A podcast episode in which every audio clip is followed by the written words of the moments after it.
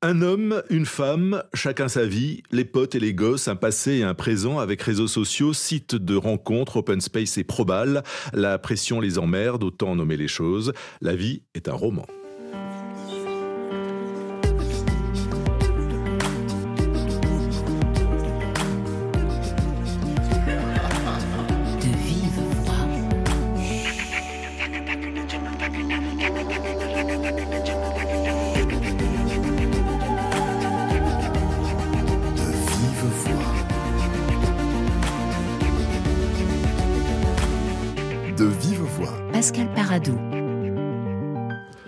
Entre les années 90 jusqu'en 2017, l'histoire d'Hélène et de Christophe, ils avaient 15 ans sous Mitterrand, ils en ont 40 sous Macron.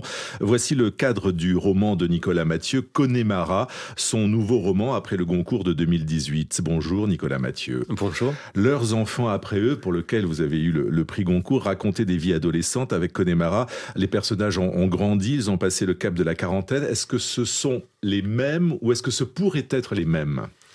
Alors, l'intention initiale, euh, c'était pas celle-là. Hein. Mais de fait, c'est un peu ce qui s'est produit presque malgré moi en, chemin faisant. Finalement, j'ai repris euh, certains motifs et tant et si bien qu'à la fin, c'est vrai que Hélène pourrait reprendre à nouveau frais euh, des personnages du précédent roman, notamment, voilà, ces portraits de femmes entre 40 et 50 ans ou de jeunes filles qui s'arrachent à leur monde par les études. Et puis, Christophe, c'est un peu Anthony de leurs enfants après eux, rejoué autrement c'est-à-dire ces garçons euh, qui restent euh, là où ils, ont, ils sont nés, euh, qui restent avec leur bande de potes, etc. Donc oui, finalement, c'est pas exactement une suite, mais je me rends compte que j'ai une sorte de, de, méthode qui se met en place que j'appellerais de bouturage. C'est-à-dire que je reprends des personnages et je les rejoue autrement. Et ils sont dans la même région, ou en tout cas nés dans la même région, la Lorraine, qui est aussi votre région d'origine. C'est important le lieu? Pas tellement en fait. C'est-à-dire que je pourrais parler euh, d'autres endroits. Je me dis pas euh, euh, il faut que je chante ma terre d'origine. C'est pas c'est ni des romans régionalistes ni ni une démarche analogue à celle de Giono. Simplement, j'essaie de faire des romans qui soient le plus juste possible, qui décrivent la vie telle que je la connais et que ça suppose un degré d'intimité avec ce dont je parle et que en, les, en plaçant les personnages euh, en Lorraine, dans le Grand Est, ça me permet de réaliser ça. Euh, on est loin de Paris, quoi qu'il en soit. Qu'est-ce que vous dites? Vous dites province, vous dites en région, vous dites euh, France périphérique? Alors on ne sait plus en province. En province, je dis pas territoire, je dis pas région. J'essaye de pas reprendre les mots administratifs ou les mots du temps. Moi, province, ça me va bien. J'habite en province. Mais ça fait un peu euh, vieux style. Ça me dérange pas. Moi, je suis plus du côté de, Balzac que des éléments de langage. Et ce sont des histoires de gens normaux. Alors je mets vraiment des guillemets parce que je déteste cet adjectif. Des gens comme vous et moi, ça marcherait pas non plus parce que vous êtes écrivain, je suis euh, journaliste. Vous dites quoi de vos oh, ben, personnages euh, Ce sont des sorts moyens. Voilà, des existences euh, qui passent un peu euh, sous les radars parce que euh, finalement elles sont pas tant représentées que ça. Et puis elles ne laissent pas de traces très significatives dans l'histoire avec un grand H. Ceci dit, c'est les vies que tout le monde mène, plus ou moins. Après, euh, quand même, Hélène et Christophe, c'est pas du tout le même genre d'existence. Hein. Mais voilà, c'est les, Français entre classe populaire et, classe moyenne supérieure, on va dire. Un peu intermédiaire. voilà. Alors, vous faites roman euh, de leur vie, mais parce que, parce que la vie est un roman, quelle que soit la vie que l'on mène Ah oui, oui, oui, ça, ça me semble très évident. Et euh, si petites que soient ces vies, elles ont leur part de grandeur, de drame, de tragique. Le personnage féminin s'appelle Hélène, et c'est pas totalement par hasard. Euh, ça reprend euh, la mère d'Anthony dans le précédent roman, qui s'appelait déjà Hélène, mais je pense qu'il y avait, j'avais derrière la tête l'Hélène des choses de la vie. Le, film, de, Sauté. Oui, et que j'avais ce projet-là, de raconter euh, les choses de la vie, qu'est-ce qui se passe quand on a l'impression qu'il ne se passe pas grand-chose. Vous parlez souvent, Nicolas Mathieu, de la littérature, j'ai parcouru quelques-unes de vos interviews, de la littérature comme d'une vengeance contre la société Pas seulement contre la société. Euh, euh, la littérature, je la conçois comme un art martial. C'est-à-dire, c'est un sport de combat, comme, dirait l'autre, et euh, ça nous permet d'avoir, de rendre les coups vis-à-vis -vis non seulement du monde social, mais aussi de la vie elle-même. Que nous fait le temps qu'est-ce que nous fait l'amour, etc. Qu'est-ce voilà, ce, nos enfants qui grandissent, nos parents qui vieillissent, qu'est-ce qu'on fait de tout ça, voilà? C'est, j'ai l'impression, oui, qu'on est dans une arène et, et que dans ce combat-là, qui est évidemment perdu d'avance, la littérature peut quelque chose. Et elle peut quoi? Déjà, elle peut euh, fixer des choses, c'est-à-dire que dans le courant du temps, tout est si fugitif et nous-mêmes, le temps qui nous et nous est apparti est si bref. La littérature, elle permet de fixer les choses, des personnages, des histoires, des situations, et surtout des percepts et des affects, c'est-à-dire des choses qu'on ressent, des odeurs. Hein. Voilà, ce matin, je me lève, il est 6 heures chez moi, il fait beau, je sens une certaine odeur, il y a une certaine qualité de lumière, je suis dans un certain état. Voilà, fixer ce genre de choses. C'est quelque chose que la littérature peut, et ça a l'air de rien, mais c'est immense. La vie d'Hélène Poirot et de Christophe Marchal dans le roman de Nicolas Mathieu. C'est important les patronymes? Ah bah oui, parce que tout fait signe. Donc euh, oui, oui, c'est important. Et je les ai pas choisis au hasard. Et un titre comme une chanson, Connemara, euh, French Song, comme euh, dirait Dubiosa Collectif. C'est un groupe bosniaque qui se met au français. Welcome. Bienvenue. I will teach you French in just two minutes. Je vais vous apprendre le français en seulement deux minutes. I wanna write a song to get popular in France. So when I play my tune, everybody dance. But lyrics are my biggest concern. Cause French is impossibly difficult to learn. Learning takes time and I don't wanna wait. That's why I'm gonna use Google Translate. And then I get together these and some typical basic French words. Bonjour, merci, merci la vie. Santé, s'il vous plaît. Parlez-vous français? Bonjour, merci. Merde, c'est la vie. Santé, s'il vous plaît. Parlez-vous français? Bonjour, merci. Merde, c'est la vie. Santé, s'il vous plaît. Parlez-vous français? Bonjour, merci. Merde, c'est la vie. Santé, s'il vous plaît. Parlez-vous français? Bonjour. Merci. Merde. C'est la vie.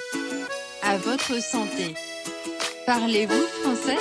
I guess this song doesn't really make sense. No one understands it and nobody dance. I try to make a song that speaks about love, but there is one problem that I can't solve. How to make a love song with the words je t'aime, cause only rhyme that Google offered is Marine Le Pen. And do you know what rhymes with Macron Emmanuel? Molotov cocktail. Bonjour, merci, merde c'est la vie, santé s'il vous plaît. Parlez-vous français? Bonjour, merci, merde c'est la vie, santé s'il vous plaît. Parlez-vous français? Bonjour, merci, merde c'est la vie, santé s'il vous plaît. Parlez-vous français?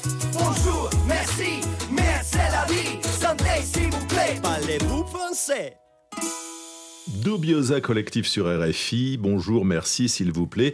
Euh, c'est un début pour commencer à, parler français. Et peut-être me voyez-vous venir, Nicolas Mathieu, avec la question de du début de la première phrase. Comment on commence un livre? La colère venait dès le réveil. Ce sont les, premiers mots de votre roman Connemara et ce mot de colère, quand même, il résonne. Oui, on l'a pas toujours dès le départ, cette première phrase, mais c'est là, je crois qu'elle était là très très tôt, hein, dans la, jeunesse du, du roman. Et, et euh, je voulais que le, carburant d'Hélène, comme le mien un peu, ce soit justement ça, la colère. Donc la colère d'Hélène, voilà, c'est une histoire d'une femme de 40 ans qui a le sentiment que son temps et sa vie, quelque part, lui ont été dérobés. On commence le matin au réveil à 6h30 et elle sait déjà qu'elle n'aura pas assez de temps pour faire tout ce qu'elle a à faire. Et dans tout ce qu'elle a à faire, il y a presque rien pour elle. Mais au-delà de ça, euh, on parlait de, la signification des noms. Euh, elle s'appelle Hélène, c'est aussi un peu un clin d'œil à, l'Iliade. Et euh, l'Iliade commence par la colère. Chante aux muses la colère d'Achille. C'était l'idée. Moi, je, je, je, vais, enfin, je pense pas faire des, romans de réconciliation avec le monde, de consolation, d'évasion. J'appartiens à une autre littérature, à une autre généalogie, et qui s'ancre là-dedans, dans, dans cette littérature occidentale qui commence peut-être avec le mot colère. Alors Hélène est mariée, elle a deux enfants, elle travaille dans une boîte de ressources humaines, un, de consulting. De consulting, j'allais dire un cabinet de conseil, mais vous dites consulting, vous employez le mot qu'il faut, et vous en profitez pour décrire donc le, monde des réunions inutiles, les, journées chronométrées, une vie de temps compté, euh, je, vous cite, et ce monde où tout doit être priorisé, où il faut impacter. C'est un monde de jargon en fait, c'est un monde où, où l'on est dépossédé de son temps et même son être. Oui, bah, je pense qu'il y a beaucoup de gens qui travaillent dans des, dans des open space euh, enfin dans des tas de boulots comme ça où, où on a l'impression qu'on est pris par la machine, on passe son temps à faire des slides, remplir des tableaux, en, perdant le sens au, passage. J'avais vraiment à cœur de, montrer le. Enfin, ça m'intéresse beaucoup le monde du travail en général. Et le vocabulaire du travail. Mais que pense un écrivain comme vous, Nicolas Mathieu, de de l'usage de ces mots qui sont même pas de l'anglais, qui sont du franglais, qui sont des langages du, du, quotidien, qui deviennent obsolètes très vite ou qui pourraient le, le devenir? Est-ce que c'est pas un dévoiement de la langue Et est-ce qu'en l'utilisant, vous ne euh, craignez pas de légitimer ce type oh, d'expression? Surtout pas. Je pense que je fais exactement l'inverse. C'est-à-dire que j'entame un bras de fer avec ce type de langage qui est un langage qui... Euh, un langage de pouvoir, pouvoir managérial qui s'exerce sur les, destins qui le subissent. Euh, et c'est aussi un, langage de fausse expertise bien souvent. Et c'est ça qui m'intéressait là-dedans, moi, c'est d'avoir affaire avec euh, le langage de mon temps. Il y en a d'autres hein, qui ont cours dans notre société, mais celui-là, il est quand même euh, très puissant. Et J'essaye de faire à mon échelle euh, ce que fait Flaubert avec euh, Homais dans Madame Bovary, c'est-à-dire entamer un, oui, un bras de fer avec la bêtise de mon époque et, le, le, volapuc qui va avec.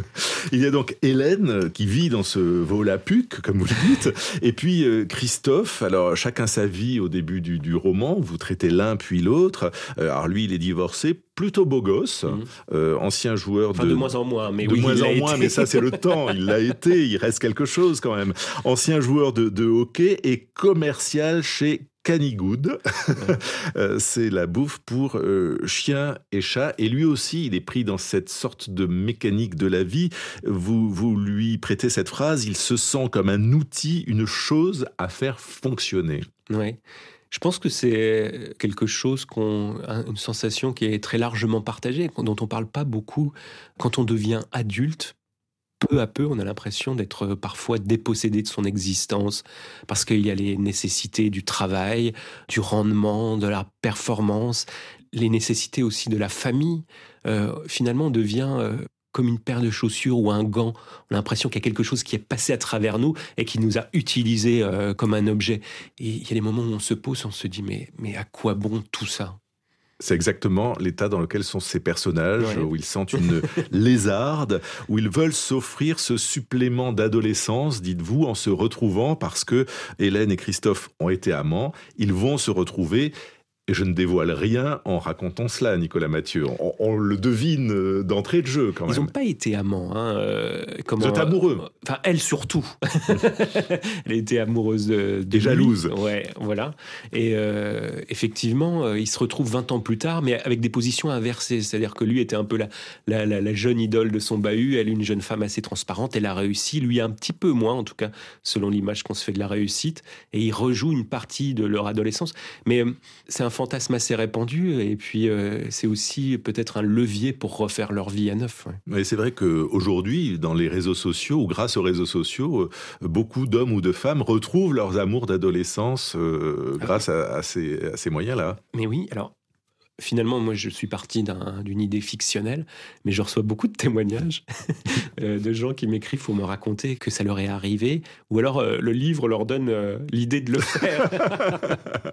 alors, leur retrouvaille, ça va être d'abord dans une gargote qui s'appelle Casque d'Or, c'est peut-être une référence à, Simone Signoret et au film du même nom. Et puis, à l'hôtel, j'aimerais, Nicolas Mathieu, que vous nous lisiez ce moment-là de retrouvailles entre Hélène et Christophe.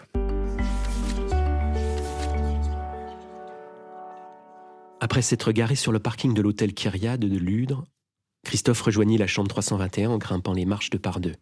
Hélène l'attendait. Elle lui ouvrit et il l'embrassa sur les lèvres, puis pénétra dans la chambre, regardant autour de lui comme s'il craignait que quelque chose ne manquât. Ça va? demanda Hélène. Oui, oui, ça va. Mais elle sentit tout de suite que quelque chose clochait. Suite à leur premier rendez-vous écourté au casque d'or, Hélène et Christophe s'étaient revus encore une fois, et puis Hélène avait proposé de prendre une chambre sur Airbnb. C'était simple et pratique, et puisqu'ils en avaient manifestement envie, autant ne pas tourner plus longtemps autour du pot. Résultat, ils s'étaient retrouvés dans une piole chez l'habitant, à Charmes, un bled à mi-chemin de Nancy et d'Épinal, chez un couple de septuagénaires qui possédait une jolie ferme sur les bords de la Moselle et avait vu d'un fort mauvais œil leur escale de deux heures seulement. Vous ne restez pas? avait demandé la vieille dame en les voyant filer. On est un peu pressé, avait expliqué Hélène. Ah bah c'est du propre. En plus, la chambre qu'ils avaient louée, plutôt coquette sur les photos, s'était révélée dans les faits aussi glaciale qu'un abattoir, l'isolation laissant fort à désirer, et le petit convecteur à peine plus efficace qu'un grille-pain s'avérant bien incapable d'y remédier. Si bien qu'ils s'étaient contentés de s'asseoir sur le lit, sous la lumière blafarde du Vélux, dont le rideau ne fermait plus, ce qui ne donnait pas non plus très envie de se foutre à poil.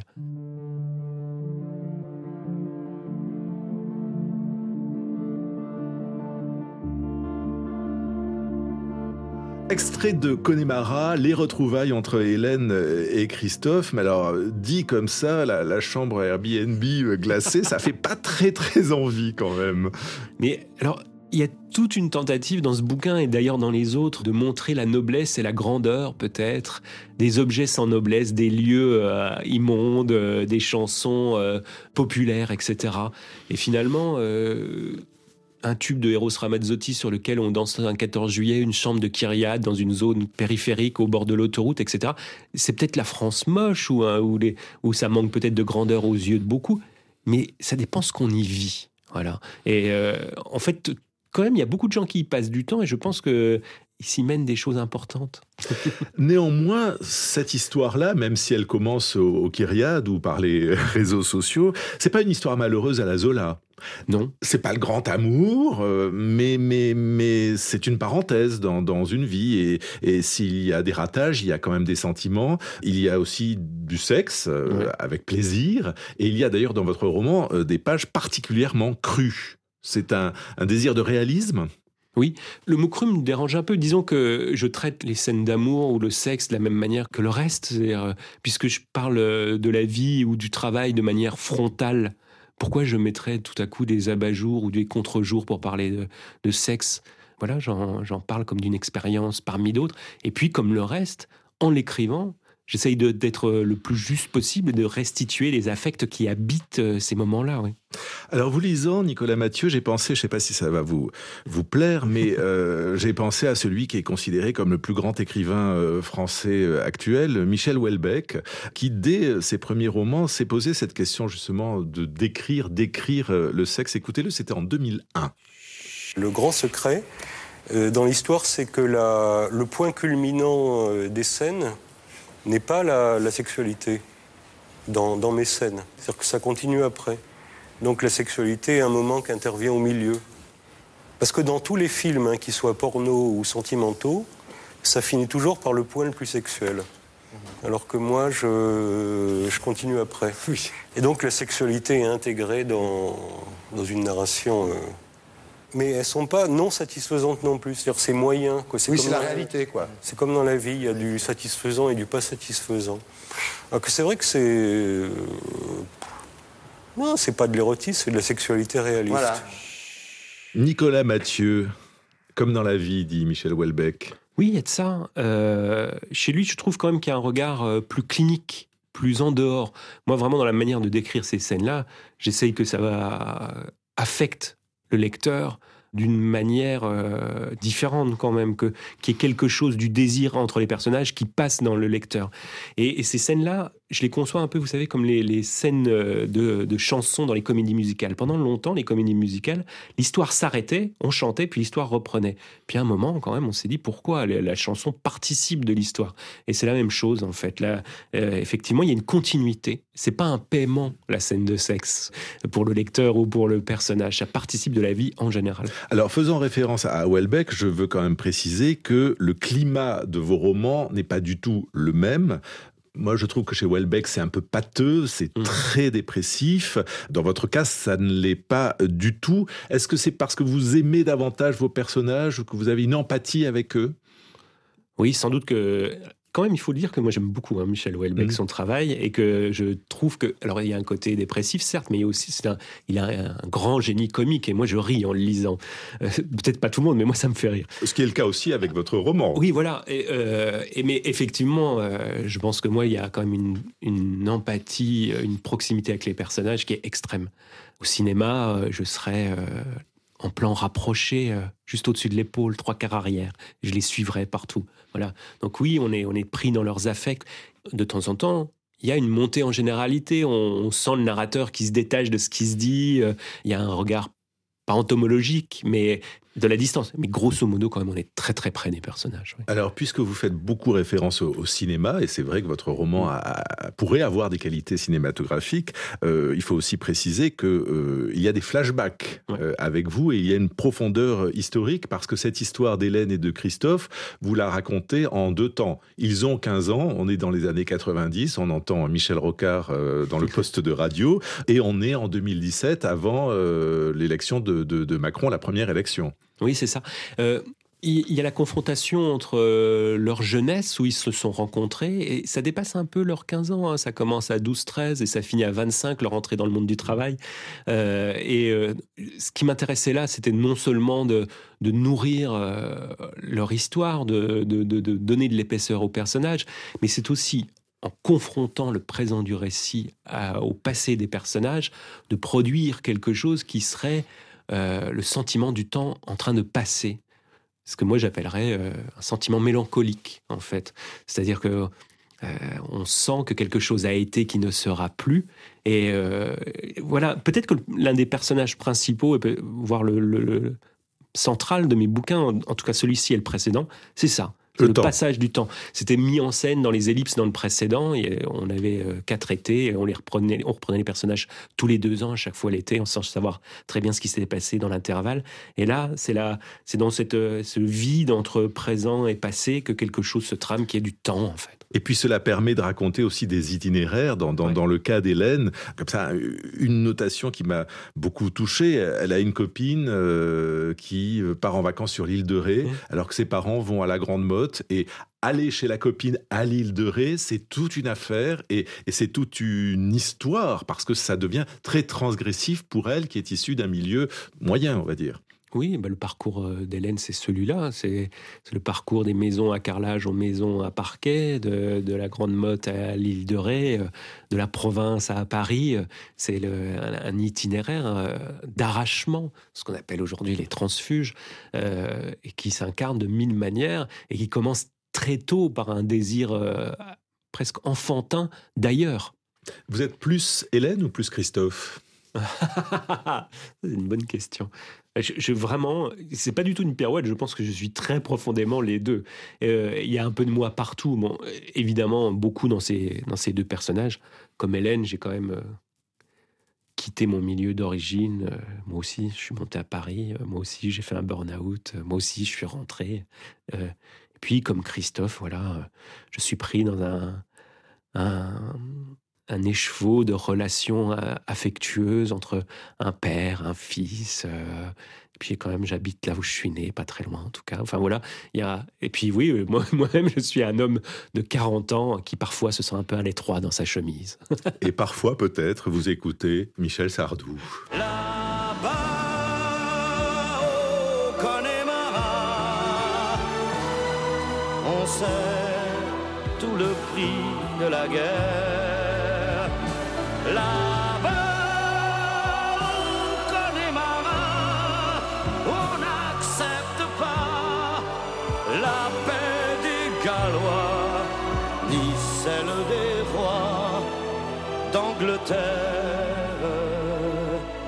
Les lacs du Connemara, Michel Sardou pour la première fois dans Deux Vives Voix. Euh, c'est un tube des années 80. Euh, c'est bien la référence qui donne le titre du roman, Nicolas Mathieu C'est bien ça, oui, oui, oui. Ce n'est pas le moindre euh, des avantages de ce livre de faire jouer Connemara dans les endroits les plus incongrus. oui, ouais, il y a- Mais il y a- pourquoi? Parce que vous êtes fan? J'aime bien, j'aime bien Sardou, ça m'arrive d'en écouter, je l'écoute au premier degré, j'y prends un plaisir euh, réel. Euh, mais après, euh, le signe qu'on donne avec le titre, il, excède ça.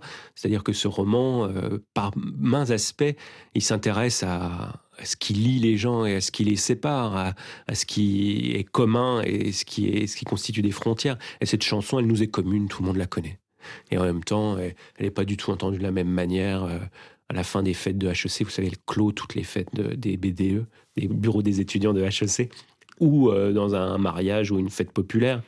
Et puis dans, cette chanson, et c'est aussi pour ça que je la citais au départ, enfin je l'ai choisie pour le titre, c'est qu'il me semble qu'il y a une démarche que moi j'essaye de, suivre aussi dans mes bouquins, c'est de faire l'épopée des sorts moyens.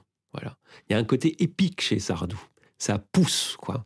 Et euh, dans, ce roman, j'ai essayé de faire ça. C'est une chanson d'aventure, quand même. Euh, c'est l'Irlande, les lacs de, de, Connemara. Mais je pense que le, le, le, sujet, les paroles comptent beaucoup moins que, que le rythme, l'intonation personne ne pense à l'Irlande en écoutant cette chanson. Euh, c'est autre chose qui se joue là-dedans. C'est si français en réalité. en tout cas, la, musique est, présente souvent dans, vos romans, Nicolas Mathieu. Euh, et donc la mère d'Hélène écoute Michel Sardou, mais le père de Christophe écoute euh, Nino Ferrer. Mm. C'est un, peu la, bande son du, roman. Ce sont aussi des marqueurs pour raconter des époques, la musique. Alors il y a ça, effectivement, ça, ça, aide à, planter un, décor, une époque, etc. Et puis ça permet aussi de, prendre appui euh, sur l'inconscient collectif, sur la mémoire du lecteur. C'est-à-dire qu'en convoquant des chansons que tout le monde connaît, on, on fait remonter à la surface des, affects, des idées, des émotions euh, qui sont chez le lecteur. Donc c'est très manipulateur, ça vous attrapez le lecteur en fait. Ah bah de toute façon, euh, au cinéma, euh, comme en peinture, comme, comme enfin tous les arts, ils manifestent une puissance d'affecter et c'est Hitchcock qui disait finalement ce qu'il met en scène, lui, ce qu'il manipule, ce ne sont pas les acteurs, mais ce sont les spectateurs. Alors, je parlais de, Sardou comme euh, chanteur populaire, parfois très clivant, très méprisé ou, adoré. Euh, est-ce que vous diriez de, votre roman, Connemara, que c'est un roman populaire ou que vous êtes un écrivain populaire? Quelle charge vous mettez sur cet adjectif? Ah là là, ça c'est une question compliquée. En tout cas, euh, pour des raisons esthétiques et politiques, j'essaye d'être le plus accessible possible. Voilà, moi ça, ça m'importe que tout le monde puisse me lire. Euh, il y a un grand soin du style, de l'histoire, des personnages, etc. Mais ça n'est jamais au détriment d'une certaine transparence. C'est accessible à tout le monde. Euh, voilà, j'ai envie que ma mère puisse le lire, que, que, tout le monde puisse accéder à ce roman. Alors cela passe par la narration, mais cela passe aussi en effet par l'écriture et, par le style. La vie de temps compté, euh, je vous cite euh, de nouveau, s'accompagne parfois de mots très très simples ou très oraux. Et pep, euh, dit la fille qui veut pas qu'on s'approche d'elle. Vous revendiquez une écriture hybride ou de l'hybridation. C'est cela la patte, Nicolas Mathieu? Ouais, mais ça vraiment, je m'en suis rendu compte sur le tas. Hein. un style, ça ne se décide pas. On fait comme on peut avec ce qu'on a. Et il m'a semblé, euh, après avoir beaucoup écrit, et après la, la, publication de mon premier roman, que finalement cette écriture qui mêle des, des registres de langue très différents, euh, parfois une langue savante, parfois vraiment très prosaïque, voire un peu grossière. Cette langue, elle se trouve à la jonction de différents mondes, euh, de différents styles. Comme moi, je me trouve à la jonction du monde d'où je viens et où celui où je suis arrivé. Il y a plusieurs langues qui passent à travers moi. La langue de ma mère et ma langue maternelle, et c'est pas les mêmes. Et euh, elles sont rejouées dans les, dans les romans. C'est un plaisir d'écrire? Non, c'est un plaisir d'avoir écrit et c'est un plaisir de réécrire. Mais écrire, c'est-à-dire le premier jet, quand on arrache de la matière au vide, c'est vraiment pas un plaisir. C'est angoissant, c'est difficile, je me presse le citron. Et puis, euh, ça a à voir beaucoup avec la médiocrité, parce que ce qu'on fait euh, le premier jet, c'est rarement bon quand même. Donc tout ça, c'est c'est pas très plaisant. Merci Nicolas Mathieu. Au plaisir de vous lire. Connemara est édité chez Actes Sud et, bien sûr, on peut lire ou relire leurs enfants après eux. Donc le prix Goncourt en, collection de poche chez Babel. Merci infiniment de vive voix Pascal Paradou, programmation Cécile Lavolo, Guillaume Ploquin à la réalisation, émission à réécouter sur RFI.fr et sur les réseaux sociaux.